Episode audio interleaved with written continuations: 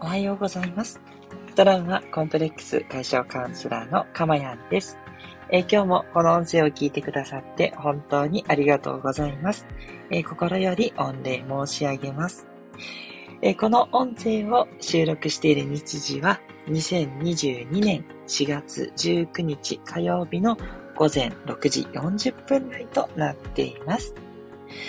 はい。ということでですね、えー、東京は、あの、昨日も雨が降ってですね、なんかこう、うーん、ちょっと寒いかなと、肌寒い、そんな日が続いております。今日はね、上がってるんで、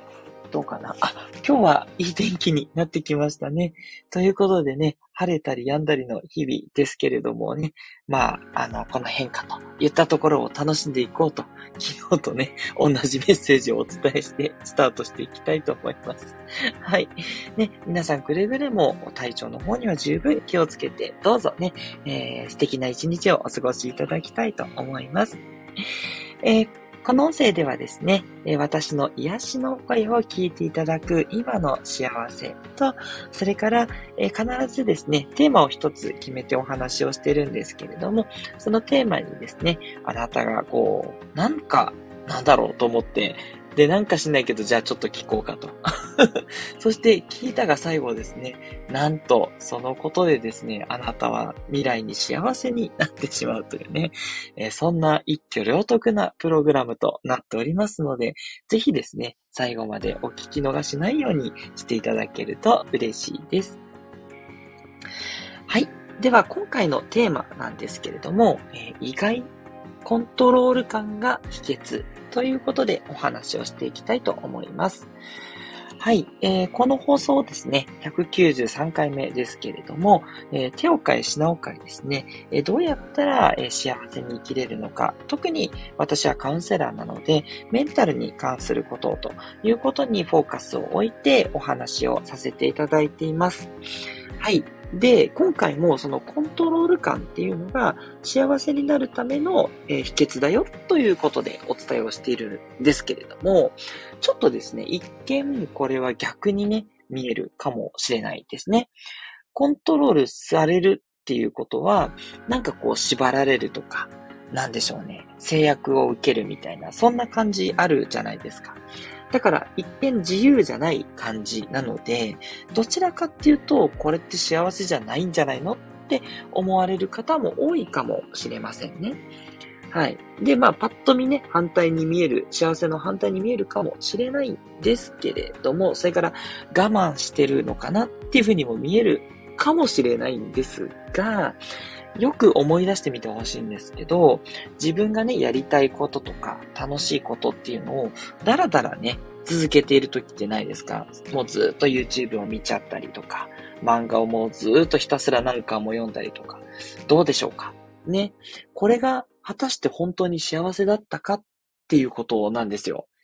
はい。あの、これがね、幸せだっていう時はもちろんそれで OK なんです。多分ね、それだけやりたいことだし、まあ、お疲れだったっていうこともあるので、全く OK なんですけれども、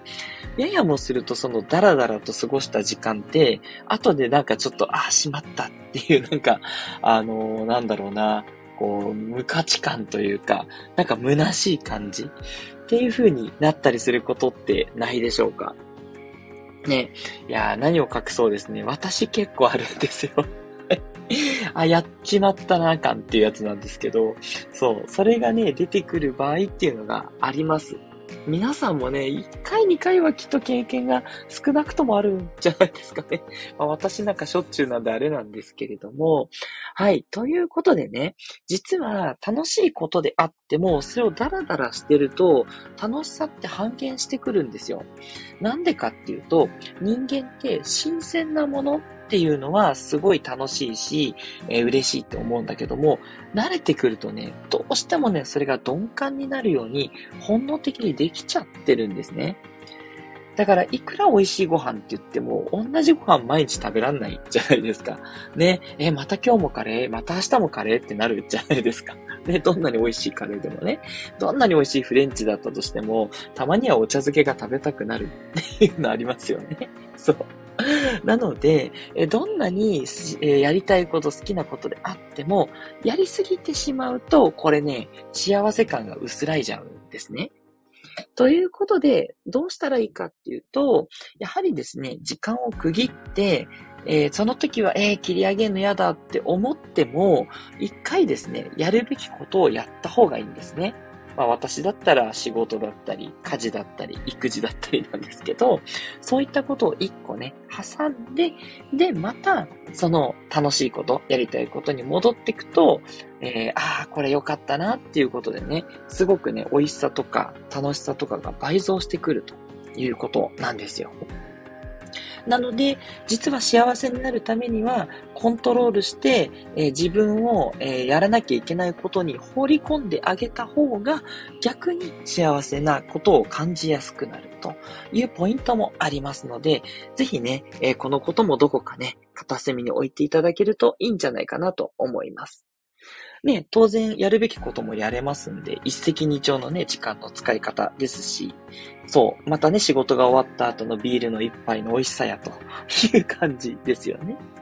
はい。なので、えー、何でもいいんですけれども、やるべきことを挟んでまた楽しいことをする。うん。これをね、ぜひお勧めしたいと思っています。はい。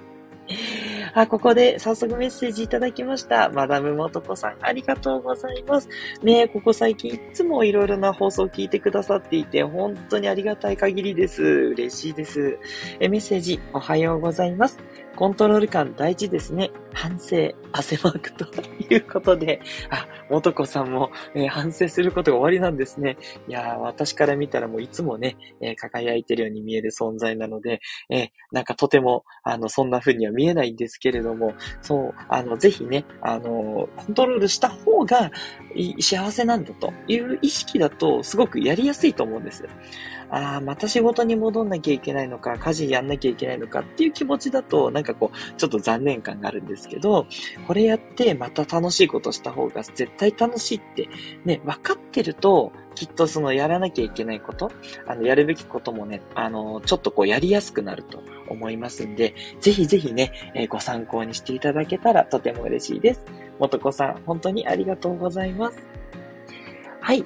で、そうは言ってもなんですけど、それができれば苦労しないよっていういつものパターンですね。そう、だらだらだらだら過ごしてると、そこからね、またコントロールを戻すってすごく難しい。これよくわかります。何を隠そう私がそうだからなんですけど、で、そんな私が、じゃあ今何をして切り替えをうまくやってるかっていうと、二つありまして、一つは、やっぱりね、瞑想なんです。そう。瞑想はね、最強ですね。瞑想して、とにかくいろんなことを考えずにぼーっとして、もう呼吸にだけ集中していく。これをね、3分、5分やっていただくと、やっぱね、スパッとね、今までやってた、えー、煩悩からですね、切り離されて戻ってきてですね、じゃあやるかと。っていう風にやっぱなりやすいんですね。頭の疲れもね、取れますし、例えば漫画とか YouTube 見て頭がね、ごちゃごちゃしてるのもスッキリしていきますので、やっぱりね、瞑想はおすすめです。ね、ただね、あんまりね、瞑想瞑想言っててもね、ちょっともう分かったよと耳たこですよという感じだと思うので、もう一つ今日はあります。それはですね、やっぱり場所を変えるっていうことなんですね。どういうことかっていうと、まあ、例えば仕事をしている方であれば、休憩するときに休憩所に行くと思うんですね。で、また自分の席に戻って仕事を始めるじゃないですか。このイメージですね。なので、まあ、家でこうダラダラ YouTube とか漫画を見て過ごしたのであれば、ちょっとね、ここでパッと外に行って少し散歩をして、また戻ってくると、じゃあ気持ちが切り替わって違うことをやろうかっていう感じになるんですね。はい。こんな感じで、ちょっと今いるところから場所を変えて、まあ、お茶を飲むなり、水を飲むなり、散歩するなり、ちょっとコンビニに行くなり、何でもいいんですけど、ちょっと違うことは刺激として入れていただけるといいと思います。こう、これをね、していただくと、じゃあ切り替えようっていうのが結構ね、スムーズにいくパターンが多いんですね。はい。なので、あの、まあ、なかなかね、こう、雨とか降ってると出ようっていう気にならなくて、まあ、昨日なんかそんな感じでちょっと私失敗していましたが、まあ、そんな時はちょっと瞑想をね、うまく使っていただいて、で、あの、そうでない時はですね、ちょっとこう少しじゃあ散歩しようかなって3分とかね、5分でいいですので、少しね、えー、違う環境にまた戻ってくると、うまく切り替えられると思います。はい。ということでね、今日は、えー、コントロール感が逆に幸せの秘訣になるというポイントについてお話をしました。いかがでしたでしょうか？あ、ここで、なずきひとりさんいつもありがとうございます。おはようございます。キラキラキラキラということでね。いや、キラキラしてる朝という感じでしょうか？素敵です。ありがとうございます。ぜひね、今日も、えー、素敵な一日をね、過ごしていただければと思います。ね、なずきさんはね、あの、お話ししてますがね、あの、読書をね、使ったカウンセリングをされてますので、ね、今日もね、本をたくさんきっとお読みになるんじゃないかと、勝手ながら思ったりしまして、ね、えー、とても素敵なカウンセリングをしてくださるなずきさんなので、ぜひぜひ応援していただけると嬉しいです。今日もどうもありがとうございます。あ、そしてもう一つメッセージいただきました。えーとですね、スーペースノーズさんと読めばいいんでしょうか？すみません、間違っていたら、え、朝のリコーダー瞑想ということで、え、リコーダー瞑想？なんかすごく素敵ですね。へえ、毎朝5時20分に配信をされていて、リコーダーの音色を聞きながら、ゆったりと深呼吸というメッセージを、えー、コメントに書いていただいてますね。あ、素敵です。え、ちょっと今度聞かせてください。ありがとうございます。メッセージ、おはようございます。はじめまして。心地よい配信ありがとうございました。ということでいただきました。えー、嬉しいです。えー、いやいや、そう言っていただけると本当にありがたくて、ぜひね、あの、ここから心地よい一日をね、始めていただけると、絶対に幸せになれると思いますよ。なので、えー、スペースノードさん、どうぞ今後ともよろしくお願いします。今日はありがとうございました。そして、まためもとこさん、えー、メッセージ、幸せ感味わいたいです。そうですよね。幸せ感をやっぱ味わうためにね、あ、もとこさんね、あの、そのように、あの、コメントも書いていただいてましたけど、そのためにやっぱ幸せなことをやってると思うので、ちょっとね、間にね、あの、そうじゃない時間を挟んでいただくとね、また幸せ感増えますので、え、ぜひやってみてください。ありがとうございましたということで、こちらこそです。本当ありがとうございます。えそれでは最後に、えー、お知らせです。えちょうど1週間後なんですけど、火曜日にですね、来週の火曜日に、え200回の放送を迎えますので、それを記念してですね、え、その日はフリーということで、特にテーマを決めずに、えリスナーの皆さんとね、え、掛け合うとそのようなね、えー、企画をちょっと初めて挑戦してみたいなと思っております。はい。えー、6時35分からね、15分間を予定しておりますので、ぜひね、ご都合のつく方は来週火曜日6時35分、えー、お集まりいただけるととても嬉しいです。はい。ということでね、この放送がいいなと思ってくださった方は、いいねをしたりですね。それから、あの、私宛にメッセージを送っていただいても、今日聞いた内容がね、さらにあなたの中に深く、え入っていくと思いますので、どんな内容でも結構です。一行、あの、一言でも全然大丈夫なので、え、よろしかったらレターとかお寄せいただけるととても嬉しいです。トラウマコンプレックス解消カウンセラーのかまやんでした。ではまたお会いしましょう。